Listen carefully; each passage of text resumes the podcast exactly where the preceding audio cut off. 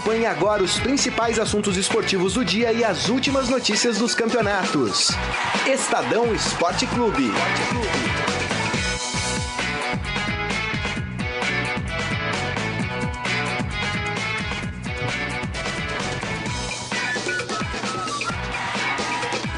Aqui vamos nós. Olá, tudo bem com você? Começando mais uma edição do Estadão Esporte Clube aqui no Estadão, aqui no Facebook de Esportes do Estadão.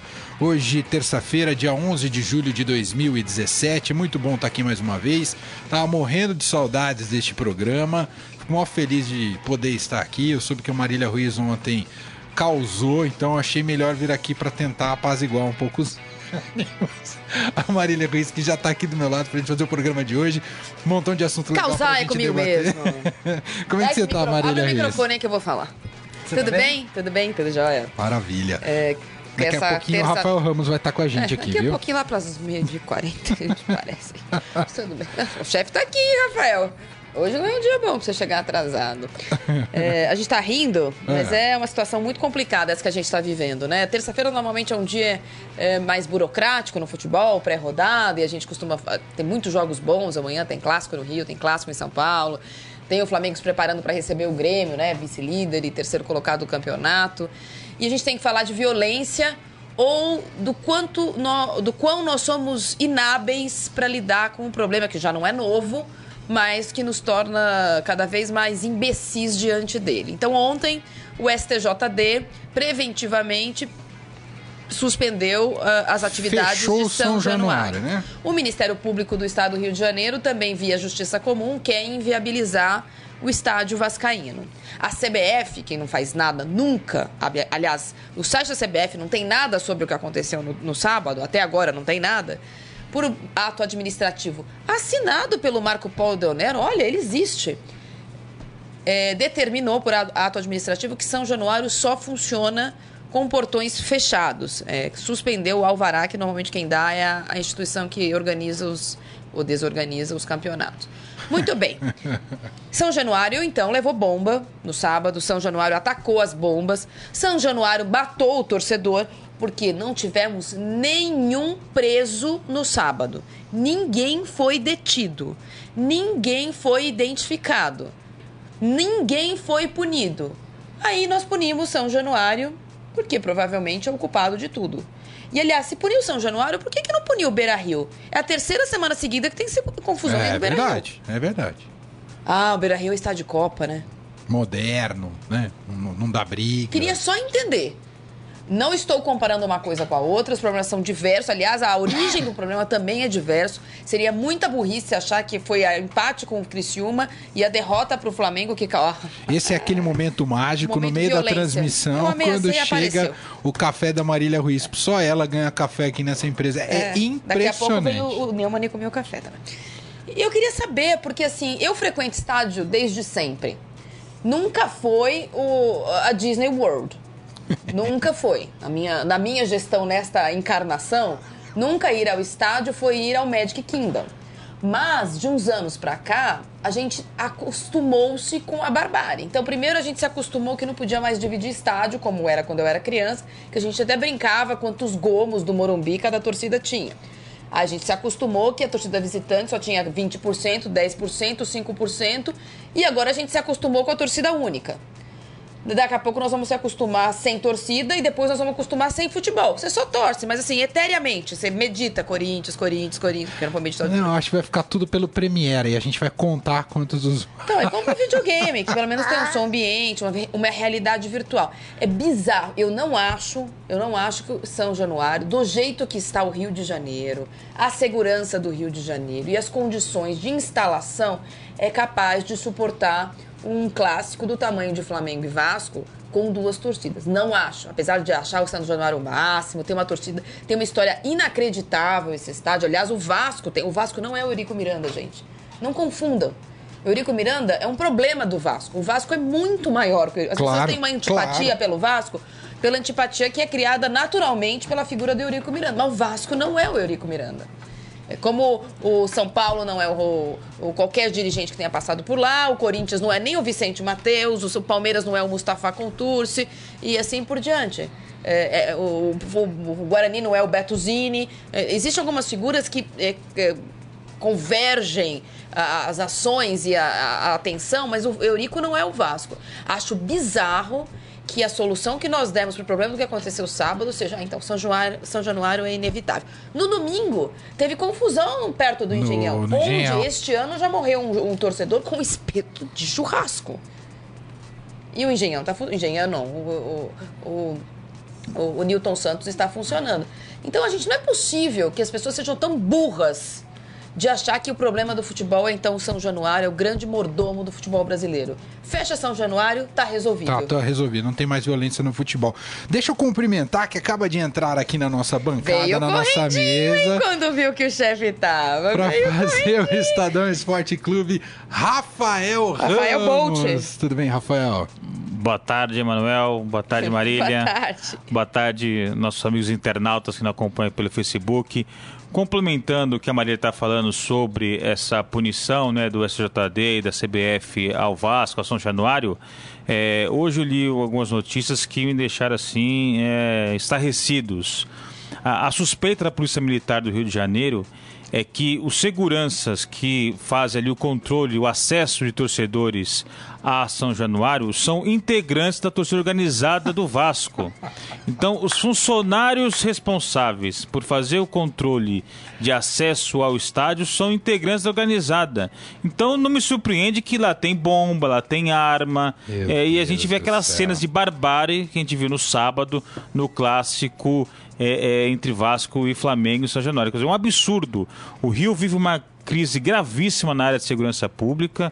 A gente vê tiroteio, bala perdida, é, tráfico de drogas e o futebol está inserido nesse contexto nesse contexto é, quando a gente vê essas notícias absurdas é, de, de torcida organizada fazer controle de acesso de, de torcedores em São dizer, Januário. Isso significa dizer, Rafael, não, não que não tenha sido trágico o que aconteceu no sábado, mas a gente ficou muito próximo né, se, se, se, isso é verdade, é uma tragédia ainda maior, de se Sim. matar algum jogador lá dentro de campo. É, né, é, porque é, se eles fazem um controle de assédio, devia ter arma dentro daquela exatamente, arrancada. Exatamente. Alguém duvida que alguém poderia dar um tiro no meio daquela história toda? É, é. Né? Não, e, e, por pouco a gente não teve uma tragédia, porque os torcedores jogaram bombas dentro do, do gramado para impedir que os flamenguistas entrassem no vestiário. Quer dizer, um absurdo completo. É, é verdade. Deixa eu mandar um monte de abraços aqui, que tem um montão de gente assistindo a gente aqui no Estadão Esporte Clube nessa terça-feira. Seja muito bem-vindo. Tá aqui a Marília Ruiz, Rafael Ramos. Mandar Tô abraços aqui, aqui pro Ad Armando, só por causa do café. O Márcio Douzan também está na área, uh, aqui com a gente, lá do Rio de Janeiro. Aliás. Douzan, ótima matéria sua hoje no Estadão, justamente sobre essa coisa do de São Januário, sobre o que aconteceu. Ah, é matéria dele. Matéria a gente podia ligar pro Douzão, botar ele por, por telefone. Dá, dá pra pôr por telefone ainda? Dá? Funciona? Então, de repente, a gente pode pôr ele pra dar um pitaco aqui pra gente, se o Douzão topar. Humberto Fonseca. topar, o chefe tá aí, rapaz. Atende esse celular. Humberto Fonseca falando aqui. Marília Ruiz sempre ácida. Gosto muito dos seus comentários. E isso você não ouviu perguntar no Fade é. na Rádio Dourado, que ali aí, é o supra-sumo da... Aí não tem chefe quando eu tô gravando. Aí eu... Edivanildo Reis. Qualquer eles me tiram do ar. Manda um abraço pra nós aqui de Taberaba, Bahia, ouvindo vocês, vocês são ótimos, obrigado. Edivanildo, Vitor Bruno, Alex Carvalho, Michel Calero, que mais? Uh, Gardner, é assim, Gardner Ange. Fechar o estádio não é solução e sim uma segurança efetiva. Como outros clubes, acontece pior e nenhum, estado, nenhum estádio foi fechado por isso, escreve aqui a Gardner, opinando nesse assunto sobre violência e futebol deste início do Estadão Esporte Clube. Só te convidar, a gente fez uma pergunta muito interessante, a gente já vai entrar nesse tema aqui no programa, Cássio e Vanderlei, Cássio do Corinthians e Vanderlei do Santos, merecem uma vaga na seleção brasileira? Tafarel andou visitando os dois e a gente já vai falar sobre esse tema. Vocês têm mais alguma coisa a acrescentar sobre o episódio São Januário, futebol, é, violência, futebol? Eu acho que passou muito da hora. A gente falou muito aqui, é, em todos os programas de esporte, os torcedores, como nós ficamos abismados com a emboscada absurda que fizeram contra o Palmeiras no jogo contra o Penharol. Como que a Comebol não faz nada? E todo mundo, e debate, os clubes, os torcedores, os próprios jogadores, passamos por uma emboscada e tal. Eu não vi ninguém falar nada sobre os jogadores do Flamengo, que Verdade. ficaram no meio do campo e não conseguiam sair. tem toda a É razão. muito, é muito fácil falar, ah, se os uruguaios, vamos. Como é que é o Felipe Melo? Vou cuspir na cara de Uruguai. Dá tapa na cara. Dá Tapa na cara de Uruguai. Ué, gente, foi aqui, fomos nós que fizemos. E foi dessa vez no Vasco, os torcedores do Vasco, como já foi em acho que em todos os estádios. Teve briga de corintiano com vascaíno, flamenguista com palmeirense em Brasília. É, Três semanas seguidas que tem no Beira Rio. Lá em Curitiba. Quebraram tudo no Allianz Parque, na rua, com torce, briga de torcida entre organizadas do Lá em Palmeiras. Curitiba, porque- aquele Corinthians e Curitiba, Corinthians recentemente. Verdade, quase morreu E o assim, torcedor é. corintiano. E vamos então linchar São Januário, o novo Judas do futebol brasileiro. Ai, São Januário não pode. São Januário é no subúrbio do Rio de Janeiro.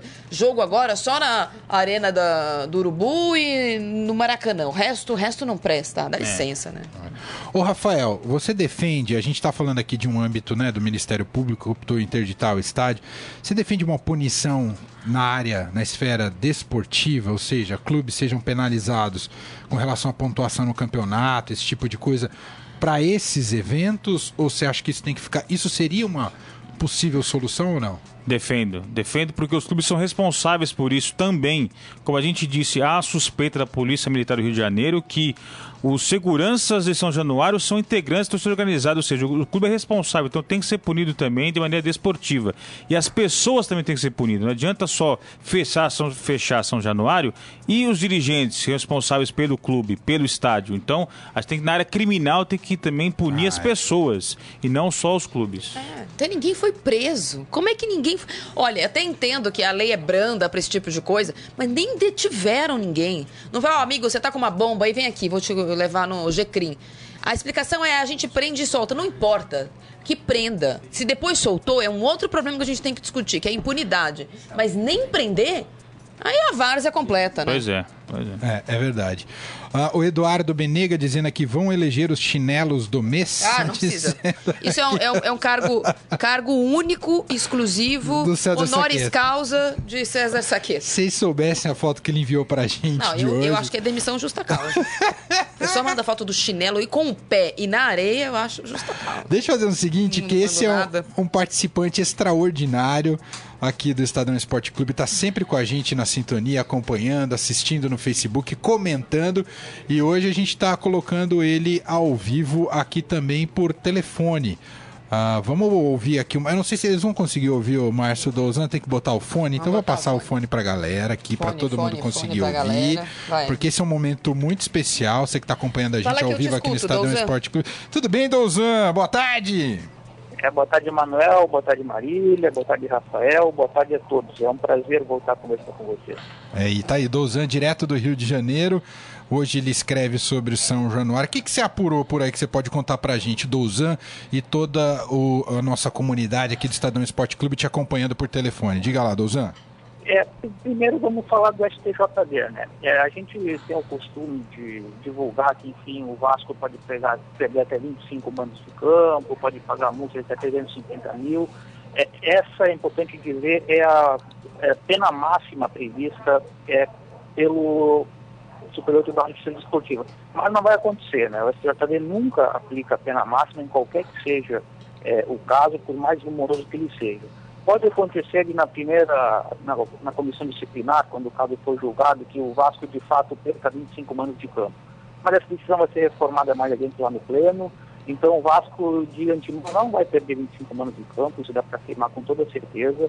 É, vai ter primeiro aquela balbúrdia, aquela situação toda, e lá no final ele diminui, é, talvez para 10, para 8, para 5, que também é muita coisa. né? É, segundo, é a decisão da CBF de antes mesmo do STJD divulgar que estava interditando o estádio, de impedir que a torcida, ah, que a torcida ah, vá ao São Januário, é, isso daí foi também, digamos assim, premeditado, porque a gente sabe que sempre há mecanismos jurídicos que possibilitam que um estádio interditado seja receba um tempo suspensivo e receba aí sim é, um jogo de futebol. A CBF se antecipou a isso, eu não dá para dizer com certeza que foi combinado, mas a gente percebe que há sim uma, uma ligação entre as duas coisas. A CBF se antecipou a isso falou, ó, se não pode assistir o jogo no São Januário com torcida, então caso essa suspensão preventiva do São Januário é, venha a cair, vai continuar sem poder, é, o Vasco sem poder é, jogar em seu estádio com torcedor. O clube já busca alternativas, né, provavelmente aqui na, no Grande Rio, talvez em Volta Redonda, talvez até mesmo fora é, do Rio de Janeiro. É, outra coisa, é, a polícia militar ela foi bastante criticada é, pelo presidente do Vasco, Nico Miranda, que jogou a culpa na revista na PM. E, então a, a polícia militar ela está tentando organizar uma reunião com os quatro clubes do Rio, com a CBF, para tentar chegar a um consenso de o que cada clube tem que fazer, o que cabe à PM, o que cabe ao clube, para tentar evitar que aconteça essa selvageria que aconteceu no, no último sábado. Tá aí, esse é o Márcio Douzan, direto do Rio de Janeiro, com informação aqui precisa pra gente no Estadão Esporte Clube. A gente tá ouvindo o Douzan muito baixinho, então já vou agradecer aqui o Douzan pela participação no Estadão Esporte Clube. Obrigado, viu, Douzan? A gente continua em contato e lendo seus comentários por aqui. Um grande abraço para você, Douzan. Um abraço, Douzan. Hoje tem Internacional e Ceará pela Série B, Opa. né? Opa! Hoje é fora de casa, então hoje estou mais tranquilo, estou mais tranquilo. Né? Tá bom. Um abraço. Qu quanto vai Valeu, ser. Douzan? Quanto vai ser? Oi? Quanto vai ser Internacional e Ceará fora de casa? Vai ser 2 a 1 um pro Internacional. Ah, vai sim. Tchau, Douzan. Falou, valeu. Tá aí, Márcio Douzan ao vivo, nosso repórter lá no Rio de Janeiro com as, informação, as informações do, do São Januário. Ezequiel Ramos, fala, diga. A gente falou do Internacional, é, lembrando que a cada derrota do Internacional lá no Beira Rio também tem quebra-pau, a É, torcida vai lá- joga vai lá- bomba. Vai lá estádio Copa, entendeu? Então, Aí quer é dizer, mostrando que é um problema de norte a sul do país, a questão da Perfeito. violência nos estádios. Perfeito. É, Eduardo Benega, o Vasco é reincidente nesses acontecimentos. Ezequiel Ramos, isso acontece desde sempre, o São Caetano que o diga. É, daquele caso, né, lá no 2000. no Não, é desde sempre. O problema é, é o senhor Eurico Miranda, o problema é a gestão fraudulenta. Tô falando do Vasco, como disse o Rafael, e a gente falou mais cedo. Vale para todos os clubes. O problema é que a antipatia que o Eurico Miranda criou na persona dele vaza pro Vasco. Então tem-se uma má vontade com o Vasco que é muito maior que o Eurico Miranda. São Januário não é do Eurico Miranda, o Vasco não é do Eurico Miranda, mas tem essa má vontade, porque de fato eu já fiz muito jogo em São Januário, é muito difícil trabalhar lá, existe uma pressão enorme com a imprensa de fora, e não importa qual imprensa, eh, e com o time de fora, e com o trio de arbitragem, uma pressão, o lado que chega a torcida a visitante sempre tem chuva de pedra. Isso é um problema de segurança pública, isso não é um problema do Vasco. Agora, o Vasco está envolvido, tem que ser punido? Ok. Agora, achar que o STJD decretar 25 perdas de mando, a CBF canetar eh, já preventivamente com medo de que isso seja revertido, que não tem jogo lá, resolver o problema, vai ter briga na estrada indo para Volta Redonda, na volta voltando de Volta Redonda, e assim sucessivamente. É isso mesmo. Gente, vamos mudar de assunto. Eu queria colher a opinião de vocês da nossa pergunta de hoje aqui para o internauta. E pode mandar a sua resposta também aqui no nosso Facebook. Né, se, eh, sobre o tema de hoje, que eu- a pergunta para quem está aqui no Estadão Esporte Clube é a seguinte: Cássio e Vanderlei merecem vaga na seleção brasileira? Tafarel andou visitando tanto Cássio quanto Vanderlei dos Santos, Cássio do Corinthians, Vanderlei dos Santos, acho que para sondar e talvez venha aí uma chance junto ao técnico Tite e à seleção brasileira. Passar a bola aqui para os nossos comentaristas, vou começar aqui pelo Rafael Ramos. E aí, Rafael, você, você vê com bons olhos aí Cássio Vanderlei ganhando chance na seleção brasileira? Acho que sim. Inclusive, ontem à noite, o técnico Tite participou do evento lá em Porto Alegre e falou sobre os dois, sobre o Vanderlei e sobre eh, o Cássio, e disse que seleção é momento, o momento é dos dois, como lá atrás já foi do Muralha, né? Como já foi de outros goleiros também. Fernando Praz né, teve chance até na seleção olímpica. Eh, agora, eu vejo o Vanderlei como goleiro ali debaixo da trave, uma certa, uma ligeira vantagem em relação ao Cássio. Eh, eu acho que se for, se o Tite for dar chance a um dos dois, acho que o Vanderlei leva vantagem. Lembrando que a gente tem o Diego Alves, que ganhou chance também nesse último amistoso da seleção brasileira, tem o Ederson também, né, que trocou o Benfica pelo Manchester City. Então, assim, o Brasil tem vários goleiros. Falta agora o Tite, falta, restando um ano para a Copa, decidir qual é o camisa 1 da seleção efetivamente. O que, que você acha, Marília? Então, eu, eu contei aqui já no Estadão Esporte Clube, no começo do ano, o Tite conversou com o Cássio, quando tava aquela confusão, vai embora, não vai. Começa o ano, quem vai ser o titular é o Walter, o que o Cássio terminou o ano bem mal e tal. E o Tite conversando com o Cássio e com o Carilli na época, num- num- numa relação, uma coisa em off, não foi institucional, não foi da CBF, ele disse que se o Cássio voltasse a jogar em alto nível, como em 2012 e 15, ele seria convocado. E o Tite, quando dá a palavra, a gente sabe como é que é. E o Cássio, de fato, colocou a cabeça no lugar, acho que se juntou ao Jô ali, né? Também foi. se converteu. Emagreceu. Emagreceu. A mulher tá grávida, tem uma, um monte de coisa aí que acho que deu uma acertada na cabeça dele. E ele tá usando isso como. como talvez como norte, né? Como obsessão, como objetivo. O Corinthians ajuda, né? A fase boa ajuda também, né? Sim. Ajuda Não todo mundo. gol. Até o Rodriguinho foi convocado, amigo. Então, eu acho que ele merece. E a gente tem que lembrar que a seleção brasileira está classificada para a Copa do Mundo. Se o Tite não fizer testes agora nos próximos quatro jogos de eliminatória, o Brasil ainda tem duas rodadas, quatro jogos para jogar de eliminatória já classificado, não dá para fazer na Copa do Mundo. E o gol, ainda com a seleção classificada, o Alisson não, Não é confiável. ele só é bonito, né? É, Então, vai tirar o pôster ali, talvez ajude, mas ele só é bonito. Não é um bom goleiro. Acho que ninguém acha que. o- Tirando a mãe do Alisson. Quem acha que o Alisson deveria ser o titular da seleção brasileira? Nem acho que tem que ser o Cássio, mas eu acho que tem que testar o Diego Alves, que demorou muito para ser convocado. Tem que testar o Vanderlei, que apesar do jogo ruim que fez contra o São Paulo, né, fora da média dele, muitas bolas que ele largou ali, tá fazendo um ano espetacular, salvou o Santos em muitas oportunidades. Na minha opinião, o ano dele é melhor que o do Cássio. É que a gente sempre fica com a impressão última, e a impressão última é que o Cássio pegou pênalti contra o Grêmio, salvou a vitória. O Cássio jogou muito bem contra a Ponte Preta, pegou pênalti. Mas eu acho que é, o, Tite, o Tite vai pagar aí, entre aspas, a dívida que tem, dizendo que se ele tivesse jogando em alto nível, ele seria convocado.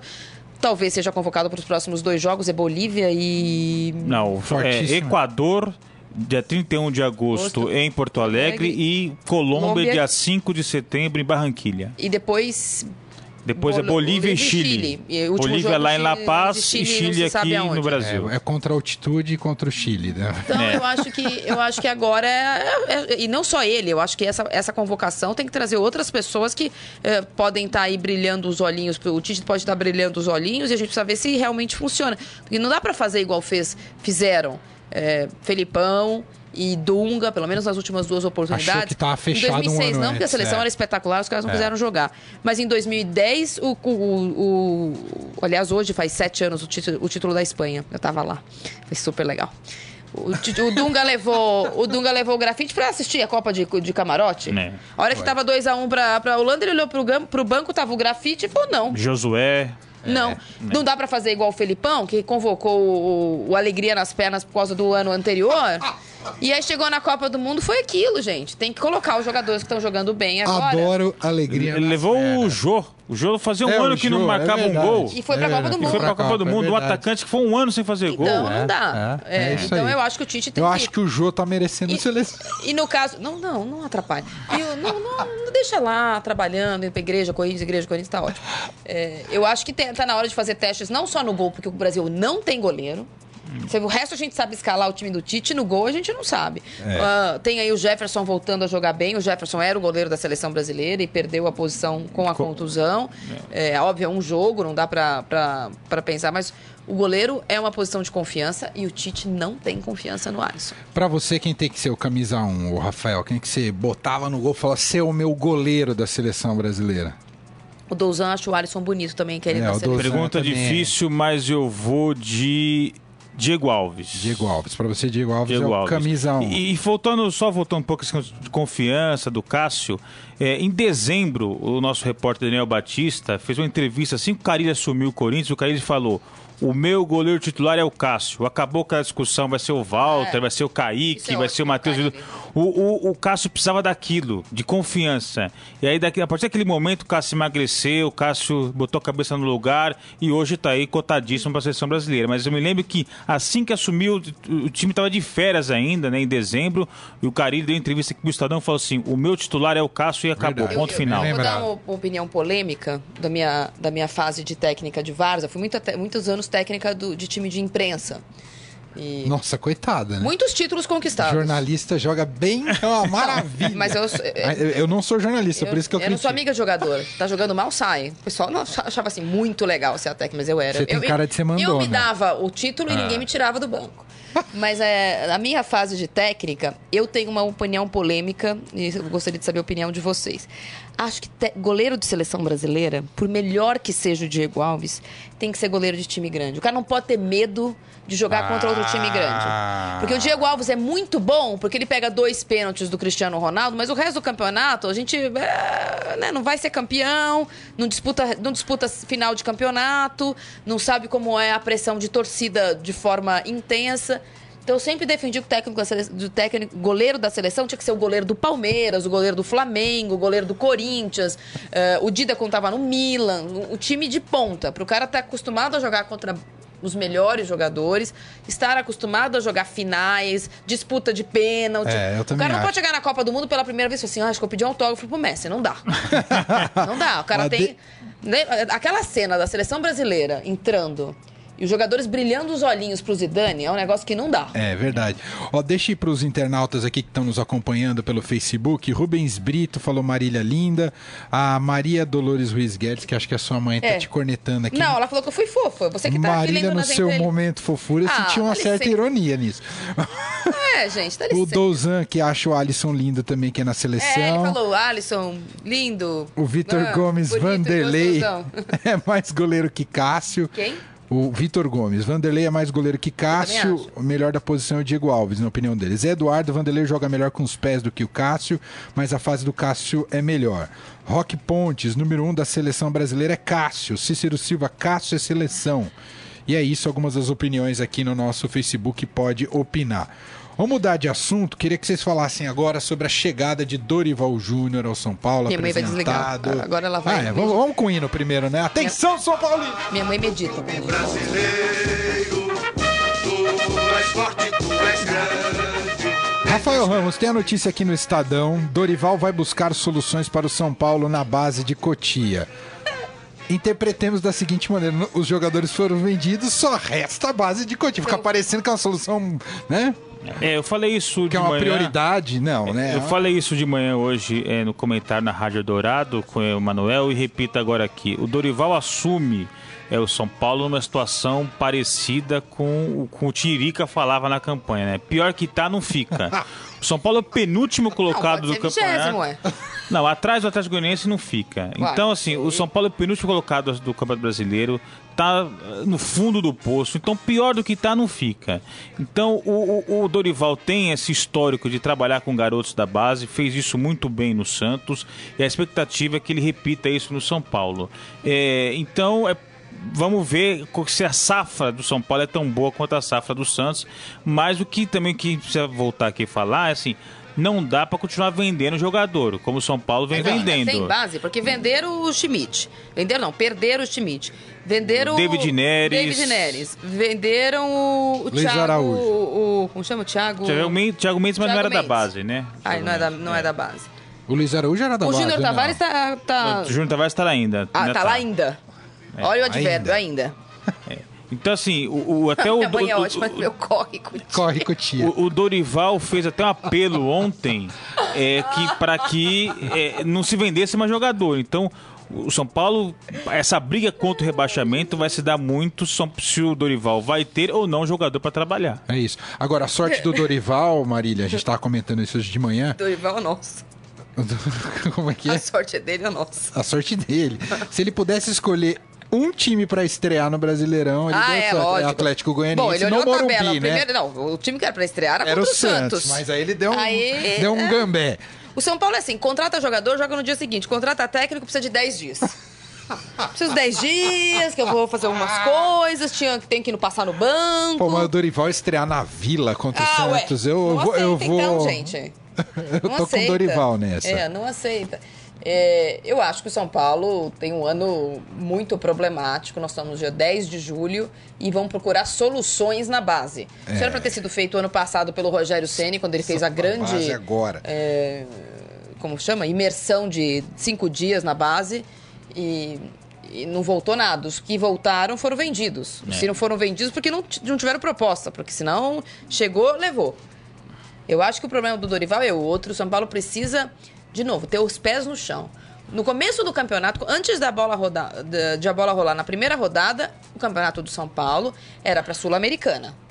A gente listava aqui seis, sete times melhores que o São Paulo que podiam chegar à Libertadores. Então o campeonato era do Sul-Americano. Passadas 12 rodadas, o Campeonato de São Paulo é para se salvar do rebaixamento. Se daqui a 12, mais um terço do Campeonato de São Paulo tivesse recuperado, aí pode voltar a falar em vaga para isso, vaga para aquilo. Mas por enquanto, essa coisa, ah, o São Paulo é grande, time grande não cai. Isso é uma bobagem. São Paulo precisa ter os pés no chão, a torcida precisa entender isso e abraçar a causa agora, para não ter que abraçar o ano que vem. Verdade. Lota o estádio agora, empurra o time agora, porque time grande cai. E o São Paulo está fazendo tudo na cartilha do rebaixamento para cair. Vende todo mundo, troca de técnico, briga de diretor, manda embora é, funcionário que está lá há anos, etc, Queima garoto etc. da base. Queima garoto da base. O São Paulo está cumprindo lá o, o, o beabá de como ser rebaixado. Então ainda dá tempo, tem dois terços do campeonato. No papel, o time do São Paulo é melhor que o Bahia, é melhor que o Havaí, é melhor do que o Vitória, é melhor que o Curitiba, outros times que estão ali ameaçados de rebelde. Daqui a Chapecoense.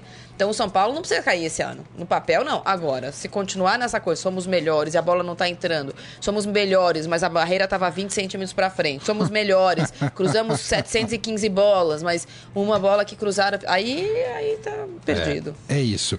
Ó, queria mudar de assunto, vocês queriam falar mais alguma coisa do São Paulo ou posso mudar aqui? A sua mãe vai deixar, Marília? É, quando a gente fala do São Paulo, ela, ela corre pra Cutia. É, então tá bom. Aí quando a gente volta outro assunto, ela volta. Eu queria falar da vitória do esporte sobre o Curitiba, 3 a 0 Esporte numa sequência positiva. Vanderlei Luxemburgo está de volta, Rafael Ramos? Pô, fechou, pô, fechou. Pô, fechou com Pocheto. É, é tá aí, né? Levou o esporte ao G6, né? Tá uma crescente. E eu achei interessante ontem, após o jogo, ele participando do programa Bem Amigos, né, do Sport TV, é, disse que aos 65 anos se sente velho. É, e aí teve o apoio do Levir Coupe, que estava participando do programa, e também do Murici Ramalho. Então a gente falou muito em renovação de treinadores, nessa né, geração nova. É, Eduardo Batista, que era da geração nova, está desempregado. Rogério Senna, geração nova, está desempregado. E o Vanderlei lá com 65 anos está no G6 com o esporte. Então vamos ver até, até onde ele pode levar esse esporte no Campeonato Brasileiro. O esporte pode surpreender ainda mais, Marília, Não. ao longo desse campeonato? Ou esse é o teto? É, eu acho que o teto do, do esporte é, é G10. Ah, eventualmente se virar um G8, porque a, a gente falou ontem aqui e eu acho bem provável que isso aconteça. Se você pegar o G7, o G6 do Campeonato Brasileiro hoje, no G6 estão Flamengo, Palmeiras, Grêmio, Atlético Mineiro, Santos. É, Corinthians. O Corinthians não, porque não, não tem outros campeonatos, mas, por exemplo. Tem a Sul-Americana. Um, esses times todos estão na Copa do Brasil. E podem pegar a vaga da Copa do Brasil, viram um G7. Esses times todos estão na Libertadores. Sendo campeão, abre uma vaga no G7. Então, esse, esse G6, esse ano, vai abrir tenho quase mais. certeza que será um G7 ou um G8. Só vai ficar o São Paulo de fora. Não, aí. Tem o G20, o São Paulo está no G20. O São Paulo, Trump, tudo no G20.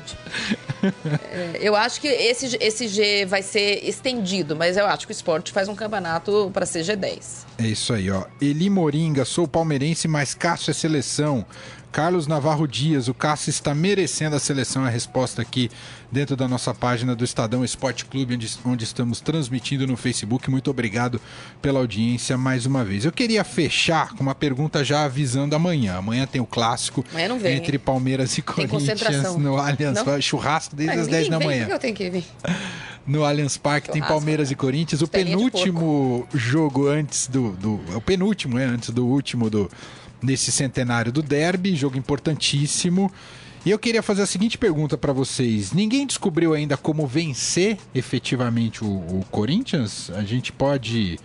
É... Corinthians está invicto a 26 jogos e hoje o Estadão traz uma reportagem feita pelo Daniel Batista, na qual ele entrevistou o Toninho Cecílio, que venceu o Corinthians é, esse ano, quando estava no comando do Santo André, 2 a 0 é, E ele fala um pouco da receita que ele usou para vencer o Corinthians, coisa que só ele e o PC de Oliveira, técnico da Ferroviária, conseguiram esse ano. Nenhuma outra equipe conseguiu vencer é, o Corinthians é, em 2017. E o Toninho Cecílio ele admite que o time mudou muito. O Maicon, por exemplo, não era titular ainda dessa equipe. É, o Marquinhos Gabriel era titular, hoje não é, enfim. Então ele falou que admite que o Corinthians mudou Felipe muito. Bastos. Mas é, Moisés. um, um ponto que ele falou é, foi sobre a marcação no Fagner, anulando ali os avanços do Corinthians pelo lado direito. Lado direito, ó. Então, isso Uma funcionou receita, naquele dia. Alô, é, naquele é, Corinthians e Santo André no Campeonato Paulista. Não sei se é outro treinador observou outras, outros pontos aí para anular, mas de fato o Corinthians está realmente uma fase excepcional, 26 jogos sem perder. Ninguém descobriu uma receita vitoriosa até agora, Marília? Não, eu acho que não tem. O Corinthians não tem segredo. O Rafael lembrou aqui, o, o Carilli assumiu, disse que ia jogar o. O, o, o goleiro dele era o Cássio. Tem jogador suspenso, o Carilli anuncia na coletiva de imprensa. No lugar do fulano vai jogar o Beltrano. Eu não acho que a questão é segredo. Eu acho que a, a, a competitividade do Corinthians é uma coisa que está acima dos rivais. O Corinthians está jogando todos os jogos com uma vontade Você diz em termos de entrega mesmo. de entrega. É o Corinthians. eu- no momento, e o campeonato é muito longo, mas no momento, todos os jogadores do Corinthians estão jogando no seu máximo. Ninguém tá, ah, fulano tá em má fase. é, Cicla- o Romero tá fazendo o máximo que ele pode. O Cássio tá jogando o máximo que ele pode. O Fagner tá indo muito bem. O, Rodriguinho. o Guilherme Arana tá jogando muito bem, tanto que é a joia da coroa no momento. A zaga é O uma coisa. uma é grande fase. O Jovo, então todos estão jogando num nível. Você pega outro time, tem um jogador que joga mal, outro jogador que joga mal, e aí o conjunto do Corinthians está muito forte. É, eu escutei uma, uma provocação interessante no programa do Sport TV outro dia, que é assim. Se você pudesse é, comprar, se você pudesse pegar um jogador do Corinthians pro seu time, quem você pegava? Cada um falou um. Ah. Não tem um, um jogador do Corinthians que esteja assim, ó, se marcar fulano, o time não joga. Entendi. Ah, então um que torcia pro Flamengo falou: ah, eu queria o Cássio, porque o time tá com o goleiro Capenga. O outro falou assim: ah, eu queria o Guilherme Arana.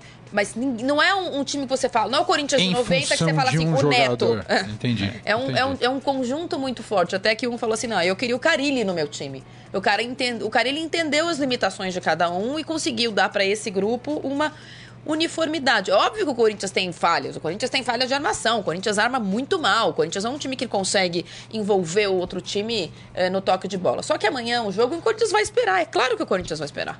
O Corinthians vai sair para jogar no, no estádio do Palmeiras. Parque, o não Palmeiras vai. não perde no estádio do Palmeiras há um ano. É. Última derrota ano passado pro Atlético Mineiro. O Corinthians não precisa ganhar o jogo de amanhã. E é óbvio que ninguém quer perder, mas se o Corinthians perder, não é uma tragédia. É. O Corinthians tem, em relação ao rival, 13 pontos. Em relação ao vice-líder, 9. Só que eh, o vice-líder joga com o terceiro colocado na quinta-feira. É. Então, um resultado, uma derrota pro Corinthians amanhã, não é o fim do mundo. Já uma derrota do Palmeiras é. Aí é um fim do mundo pro Palmeiras. É, então, é, é um jogo confortável. E o Corinthians jogar atrás e jogar por uma bola não é o, é o jogo do Corinthians. Então não tem segredo. É o Corinthians vai fazer isso amanhã. É, e não é de hoje, né, que o Corinthians é um time sem estrelas e com muitos operários, né?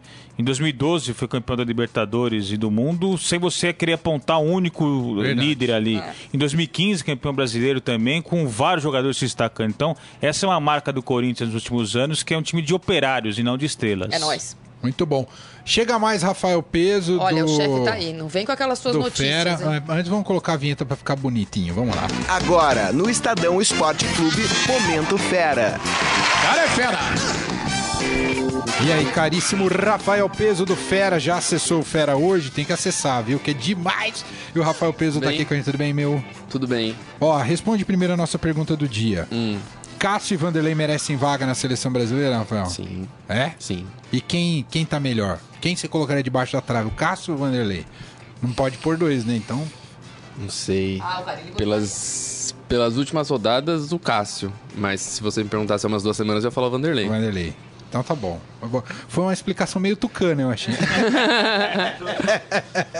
Ô, Rafael, quais são os destaques do Fera de hoje? Bom, a Diga gente lá. tem o. Falando do Cássio, tem o Fera da rodada e o Cássio tá disputando. O Cássio é o Douglas do Havaí, o Copete do Santos e o Mena do Esporte. E difícil, hein? Difícil. Eu ficaria. Você, Douglas?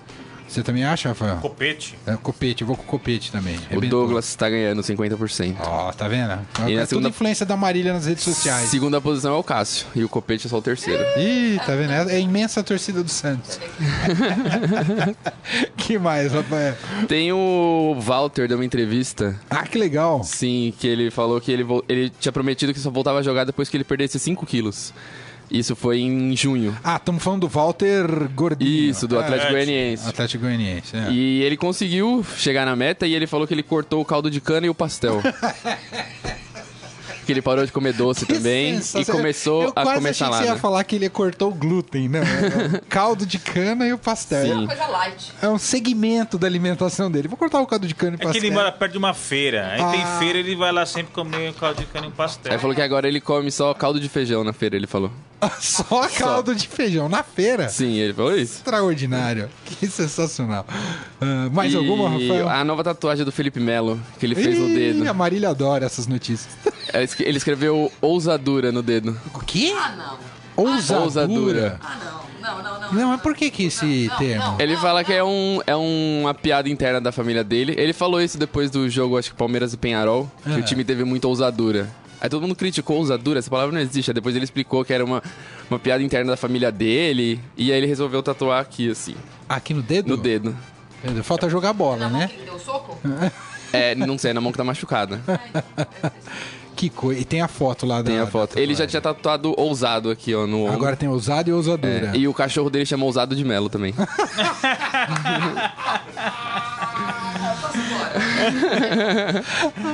E amanhã. É mole. amanhã ele vai jogar, você sabe, Rafael? Se ele vai jogar amanhã, o É, ele Felipe voltou Melo? de lesão, né? Ah. Mas o Cuca, o Cuca... Só notícia boa pra Marília no final do O programa. Cuca faz mistério na escalação, não se sabe ainda, mas eu acredito que ele vai ser reserva amanhã. Se fizer gol, manda beijo pra Marília amanhã, tá, Felipe Melo? Não, se fizer gol, ele vai mostrar o... A tatuagem. Ousadura, é verdade. a tatuagem nova. Então Sim. tá bom. Rafael, provável. ah, o serviço completo pro nosso internauta. Sportfera.com.br, Facebook, Instagram, Twitter, barra Sportfera. É isso. É isso, Obrigado. valeu, até mais. Até mais. Muito bom, Rafael Peso do Fera, Esporte Fera, aqui do Estadão. Deixa eu dar tchau e palavra final aqui, Marília Ruiz, destaque final. Um abraço, obrigado, um beijo, não, tchau. tô sem palavras. Você gostou dessas notícias Ah, do Felipe piada, Melo? né? Não, fala. Ah, pelo amor de Deus, o cara é um pai de família, né? Pelo amor de Deus. Dos Não anos- contra a tatuagem, não. Eu tenho também a ousadura, ousado, ousado de Melo. Ele só não foi ousado quando ele foi expulso na Copa do Mundo, né? O, o Márcio Dozon escreveu Felipe Melo é o novo Guimarães Rosa. É, é. Eu não, é. Podia fazer o, o o- o- o dicionário de neologismos de Felipe, Felipe Melo. Melo. E aí, Rafael, seu destaque final antes da gente ir embora. Não, o destaque Tem como dar um cartão antes do jogo começar, não tem? Isso se o juiz já Já dou. chega Porque ele já me irritou, cartão. entendeu? Já dá o cartão e pronto. Temperamental. Não, meu destaque o jogo é só amanhã, né? Mas o derby aí, Corinthians e Palmeiras, 36 mil ingressos vendidos, lembrando torcida única, né? Não, vai ser. É, mas é, casa cheia, vai ser um grande jogo amanhã, expectativa aí é, pra esse derby centenário. Torcida sensacional. E amanhã- Não vai ser. Programa especial sobre esse derby centenário. Vou trazer a camisa aqui amanhã, pode ser, minha gente? Opa, é nóis. Então vamos deixar aqui, já que o Saqueto não tá aqui, ele tá perdido. Uma homenagem a ele. Amanhã vamos deixar aqui com cenário esse programa. Mostrar que esse programa é muito imparcial amanhã, tá bom, Maria? Tá imparcial aqui hoje, tá? tá, tá. Aliás, tá totalmente Aliás, imparcial. cadê o hoje. peso? Vamos fazer a torcida única. Tá torcida única aqui hoje. Grande abraço pra você. Amanhã, meio-dia, estamos de volta com mais uma edição do Estadão Esporte Clube. Tchau, Marília. Tchau, Rafael. Tchau, gente. Um abraço! Você ouviu Estadão Esporte Clube.